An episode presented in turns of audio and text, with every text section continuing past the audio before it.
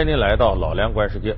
最近，湖北神农架自然保护区对外宣布，今年十月份，海拔高达两千五百八十米的神农架机场将正式通航。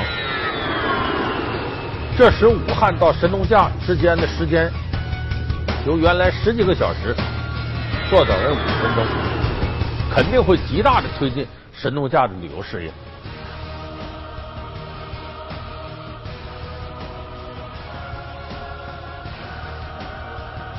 但是呢，这个海拔极高的机场啊，代价是高昂的。它削平了五个山峰，处理了科斯特地貌独有的溶洞啊、漏斗啊、溶沟啊，二百一十七个。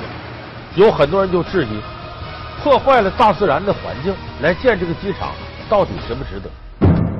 今年呢，可能很多观众朋友啊，都在媒体当中听到有关呢，呃，大家知名度非常高的一些自然保护区。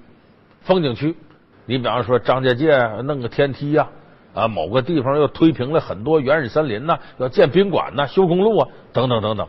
那么这也是这一次神农架机场这个消息一出现，大家就纷纷质疑的一个原因。所以很多人呢是从环保、保护大自然环境这个角度来质疑，因为毕竟呢，这个神农架的一些喀斯特地貌，你要毁坏它，它就无法再生。而且你那么高的地方建机场。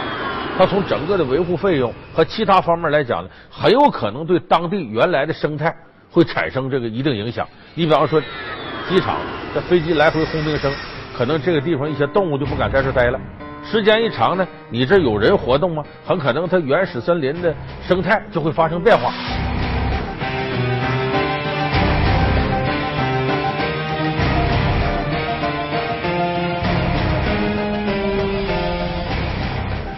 那么我们看呢，似乎从网上看呢，这个意见是一面倒的，就说你毁坏了大自然环境如何如何。但是呢，我想呢，这个时候我们只发出一种声音是不公正的，就是我们首先探讨的头一个问题，就是建这个机场值不值得呢？你要充分考虑当地的经济发展，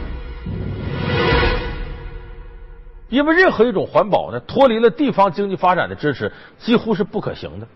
我们首先看呢，神农架呢。它不是神农架自然保护区一家的事儿，因为有人呢说这神农架这个地方可以称得上华中地区的肺。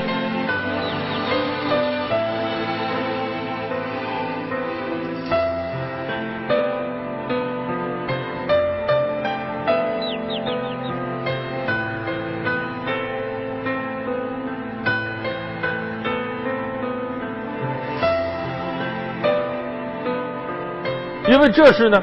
世界中纬度保存的最好的一处原始森林，它每天呢能吐出氧气三百多万吨，能吸收灰尘一百多万吨，储水三十亿立方米。那么有人说它华中之肺，就是它对整个华中地区的自然生态保护会起到非常大的作用。那么为什么说它有这么重要作用？那这地方还要建机场干嘛？说有可能毁坏这个环境呢？因为我们都知道，当地也要搞经济发展。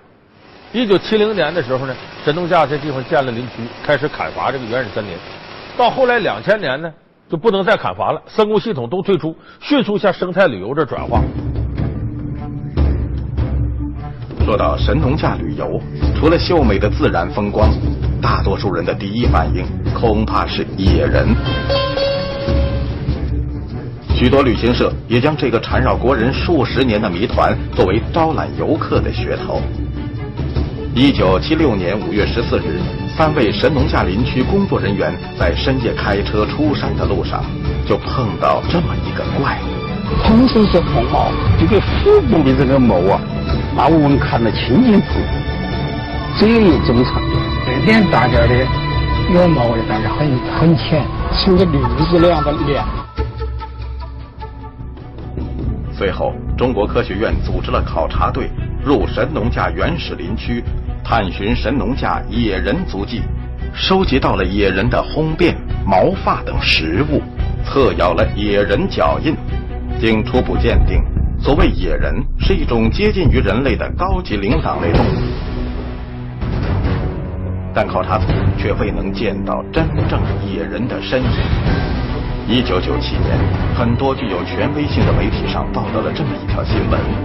湖北首次发现了野人与现代人杂交的后代，当记者看到一盘拍摄于1986年，名为《神农架野人初探》的录像带时，猴娃出现了。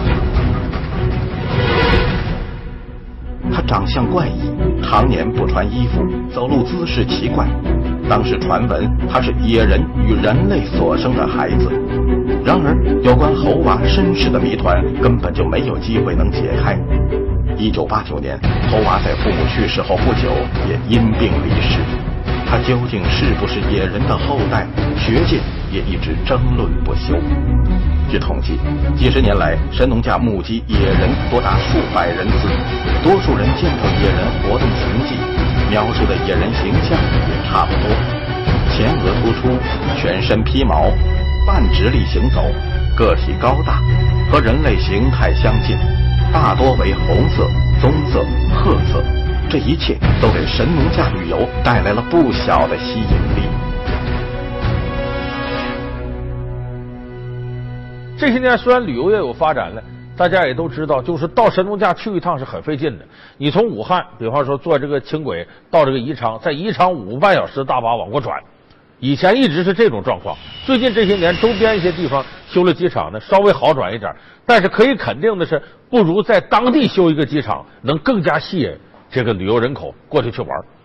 所以就说地方呢有发展这个要求，老百姓呢有这个呃致富的这种要求。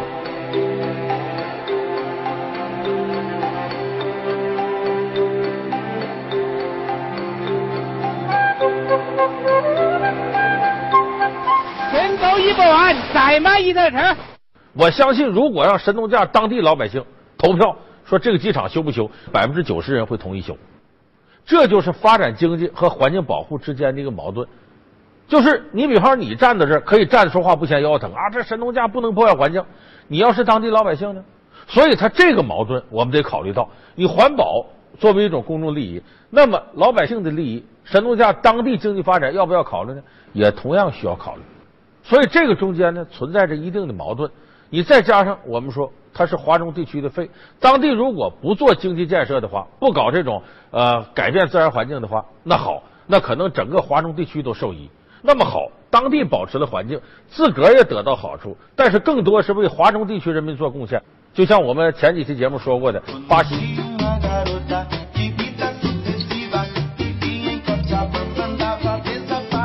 不要砍伐这个呃亚马逊河流域的这个原始森林，那巴西不砍伐了，他为全球做了贡献了，那么谁为巴西人做贡献呢？所以他一定得有个补偿机制。这不现在国际上有个叫绿色 GDP 核算机制，就说你这一块保持环境了，那好，所有人都受益了，那么其他人就应该对你这个地方的经济发展做补偿、做贡献。二零零九年十一月，由环境保护部、环境规划院等研究制定的《神农架林区生态补偿研究报告》通过专家论证，尝试解决神农架林区生态保护与发展矛盾，为我国建立地区生态补偿机制示范。遗憾的是，到了二零一二年，神农架林区农民人年均纯收入也刚刚达到五千一百零九元。当地居民在改善生活、发展经济上有着迫切的要求。当然，发展经济不一定非要破坏环境，这个中间我们怎么样找一个恰当的平衡点？而且，神农架这次开发这个机场，到底毁没毁坏环境？对环境毁坏有多大？说实在的，我没有权利说这话。各位网友、各位观众，你也没有这权利。为啥？你也不懂。我们是需要呢。专家和公众联合到一块儿，对这个事儿做一个具体的评估。反正现在这个地方政府说了，说不会严重破坏环境。你听这话，不会严重破坏环境，那恐怕还是破坏了。他应该在这个时候给予解释。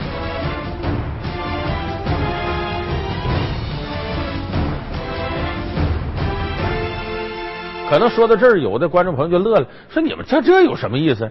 他凡是一个重大项目立项，他现在都有这个环境评估报告啊。你把这报告拿出来不就完了吗？可是这就是我们今天要探讨的核心话题。到现在为止，我没有看到神农架机场的环境评估报告是什么，什么样一种状态？哪些专家评估了？是否经过公众听证会讨论了？这个环节我们现在不知道。而且这个项目现在建完了，可是建设过程当中我们根本不知道。要不是神农架旅游区呢？出于要宣传的考虑，把这个消息露出来。现在起码我是搞新闻的啊，我们做新闻评论，不知道有这个机场存在，这个就大大值得我们思考一下。我们都知道，现在我们社会重大项目的立项，它是要经过全社会评估的。就像我刚才说，神农架当地人的经济利益和环保之间的关系。因为神农架毕竟不属于，不是纯粹属于当地人，它是整个全中国人民的财富。我们怎么样去平衡它？所以，一个重大项目立项呢，你既要考虑当地人利益，也要考虑受这个影响的其他人的利益。每个人的利益都是正当的，我们得在一个平台上博弈，谈一谈吧，这事儿。哎，一五一十，你进一尺，我退一丈，咱怎么办？可是我们现在没有这么一个博弈的平台。还有这几年，我们也看到这样一种现象：关于这个垃圾焚烧厂建在哪儿，说这儿也不让建，那儿也不让建，我们建在哪儿呢？它有个成本问题啊，不是不让你建，问题是你这个垃圾场带来哪些危害，你要跟民众及时的沟通清楚。民众也不是不通情达理，你突然间告都不告诉你，把个垃圾场就建在小区旁边，谁也不愿意接受这样的事实啊。二零零九年，广州市政府决定在番禺区建立生活垃圾焚烧发电厂。计划于二零一零年建成并投入运营。二零零九年十月，番禺数百名业主发起签名反对建设。十一月四日，广东省省情调研中心发布的民调数据显示，对于不赞成垃圾焚烧厂的原因，百分之九十四点四的受访者选择了因垃圾发电厂建设与民生息息相关。有关部门在决策过程中未能广泛征求民意这一项，从2004年确定选址，2006年通过选址审批，五年来对于公众没有情况通报，没有听证，没有征求意见。呃，三面环山，自然条件好。第二个呢，是这个本身就是一个呃垃圾填埋场和简易的垃圾焚烧厂。通过这种呃技术改造，呃使这个地区的环境啊变好。第三个呢，就是整个选址的红线外三百米没有居民的聚集区。我就肯定不会生活在这种有污染的地方。我的孙子呢，这个月准备生生下来了，还有十天八天就准备孙子就出生了。我是绝对不敢让他生活在这种环境当中。我一定会把他搬走。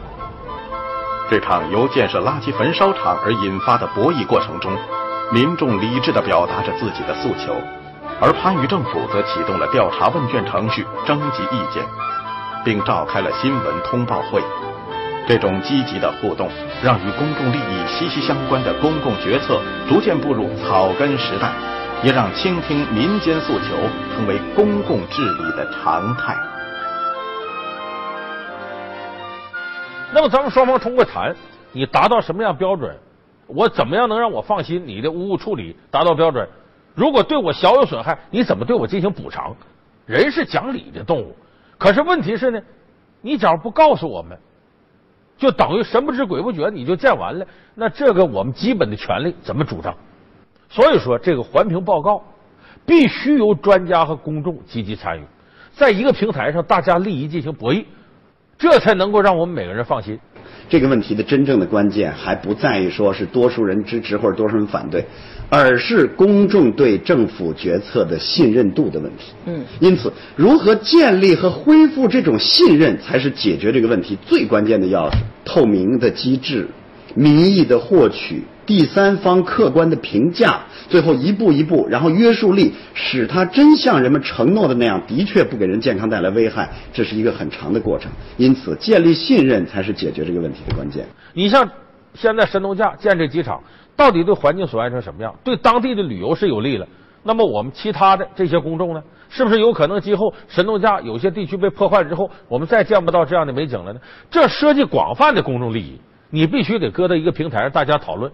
而且这个事情呢，神农架机场建设前后存在着很多呀令我们感觉不太理解的事儿。你比方说呢，这个机场的必要性，现在呢在周边呢，像恩施啊、当阳啊这些地方已经有机场了，他们到这个神农架距离也大概就在一百六十公里左右，就说不一定非要拿武汉当坐标，像当地宣传那样说武汉到我们这儿原先得十几个小时，那你到其他机场到那儿一百六十公里，我们知道两三个小时基本就到了。快一点一个半小时就能到。那么这一条呢，并没有在当地政府的宣传神农架机场必要性里边有所体现。这个是为什么呢？有的人说，你这样的话，你还不如在周边建轻轨，然后这样的话对自然环境不至于像机场破坏这么大。你要建轻轨、铁路、公路的话，假如这些你把它修起来，它可不仅仅是神农架旅游区一家的事儿了，它要跟其他的政府部门协调，你要拆迁啊，要征地，有可能少了五六年，多了十来年都建不完。所以你从这点来看，我们就有理由相信，他有一种冲动要建机场，不去选择其他的。所以他有这种利益冲动，你就要从这个利益相关当中撇清，你不能这事儿你也组织，你去搞环评等等等等。何况现在这个环评报告我们也没看见，不模糊的说，呃，对当地影响并不严重，那不严重不也是有影响吗？就是说，这个环评的报告咱们都有，这个环评的报告我呃应都有，但是我就说你这属于是业务上面的一块东西，我们现在给不了你。就是确定有这个环评报告，但是您这里不能给我。嗯，那也不能这样，啊，因为到十月份之后有一个正规的啊，也就是啊，我刚才说了，不在新闻发布会，到时间肯定当社会公众肯定是有有有有一个交代，有一个说法的，对不对？所以这种含糊其辞，我们就有理由怀疑他用什么样的程序把这个神农架机场立项的事走完的。以及这几年为什么神不知鬼不觉在那建，我们都不知道。现在可能他不出于宣传目的，我们还不知道这样的事。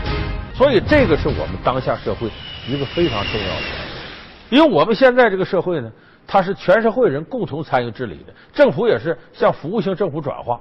如果你把公众撇到外头去，其实我们也知道，公众管理是什么概念呢？政府跟社会互动，精英和老百姓互动。如果你把这些人公众撇到外头去，这和我们构建和谐社会的主旨是完全背道而驰的。就是在这种状态之下呢，更应该把公众百姓纳入到日常的管理范围之内，要充分听取这些人的意见。也就是说，要搭一个公众利益博弈的平台。就这个平台呢，我们可以说是听证会形式，也可以是以公众讨论形式。还有一种方式呢，甚至更往前走一步。当年呢，我们都知道这个亚洲曾经的首富王永庆，他想在呢那宜南县，在这一块呢，呃，建立一个这个他自己的工厂分厂。结果当时呢，遭到宜兰县的这个县长叫陈定南激烈的反对。陈定南代表当地老百姓，但老百姓认为你把我们这个海湾的青山绿水，万一给污染了，那我们可就没活路了。我们得靠着旅游，靠打鱼呢。结果双方争执不下呢，哎，采用什么方式呢？上电视台，电视台直播。这个是一个超级的污染呐！啊，做污染的话，要会比较像。王永庆和陈定南俩人就坐这儿，咱就谈这个事儿。王永庆谈的是入情入理，说呢，你看呢，我到你这建厂子，你说有污染，那要这么封门，咱就没必要谈了。既然咱坐这谈，咱就应该有一种谈判的态度，就是啥呢？你不说污染吗？那如果我们做到不污染，或者轻度污染给你补偿，你怎么办？什么情况下你能接受我这企业在你这儿，给你当地多大的利益？可以答应我台硕去建厂的话，他功德无量。绝对不是功德无量，我要变成宜兰县民呐，四十五万县民的千古罪人呐。咱们得这么谈呢，进一尺退一丈啊，这才是博弈呀。如果一上来就我的利益对你利益错，咱别谈了，那咱没这个必要了。所以他两人在电视上唇枪舌剑进行辩论，最后的结果呢是宜兰县民众呢否定了，不准王永庆在这建厂。那么这个事情它的深远意义不在于这个台塑集团到底在哪儿建厂建不建成，而在于通过这个讨论呢，一下子知道了哦，环保它具体的内容是什么，这类化工企业会对地方产生什么样的影响。而且在这个平台上博弈的时候，应该具备怎样的谈判技巧？双方坚守怎样的底线和立场？这一下等于事实上呢，既做了一次环保的普及课，同时又使大家了解到，在公众平台上进行利益博弈的这种重要性。等于几乎所有的公众都能参与其中，发表自己的意见和看法。所以我说，这个平台搭建非常非常重要。而神农架机场。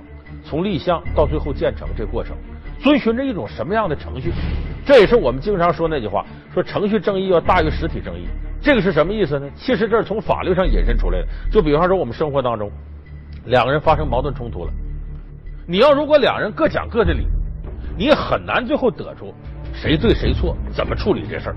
那好，现在我们有了司法机器，就先把这两个人的理由呢各自你比方说，你到法院去告他，形成原告被告，然后呢，可以各请各的律师，然后或者呢，通过检察院提起公诉的方式，在法庭上呢，双方唇枪舌剑，最后由居中的法官控辩平衡，司法居中，由法官最后审判，就是这个程序缺一不可。你得走这个程序，有原告、有被告、有律师和公诉方进行抗衡，然后法官居中去审判。所以必须要有一种程序来保证这个过程是正义性的。只有程序是正义的，才能保证结果是正义的。我刚才说这个公众博弈的平台，它其实就是程序正义当中非常重要的一环。那么，怎么样去实现这个程序正义呢？我刚才说，像听证会、主旨之下的环评报告、公众和专家共同参与。这个对于中国将来构建这种和谐民主社会、发达完善的社会体系，这个用处是特别特别大的。我们现在也有这种相应的机制呢，能够在环保和经济发展之间寻找平衡。问题是最值得我们关注就是，这个公众利益博弈的平台到底在哪儿？这个程序正义是怎么实施的？我认为这些才是最为关键的。而且我以前节目里也说过，我是希望呢，咱们这观众朋友能多关注这样的事儿。咱们平常往往关注的是什么呢？我以前说过，家以下，国以上。哎，你家以下的柴米油盐酱醋茶、医疗教育；国以上的钓鱼岛什么样，黄岩岛什么样，怎么怎么的啊？如何如何？其实国与家衔接这块儿看我们怎么样用一种相对公平的方式，大家都参与进行管理，这个是中国公民极为缺乏的一课。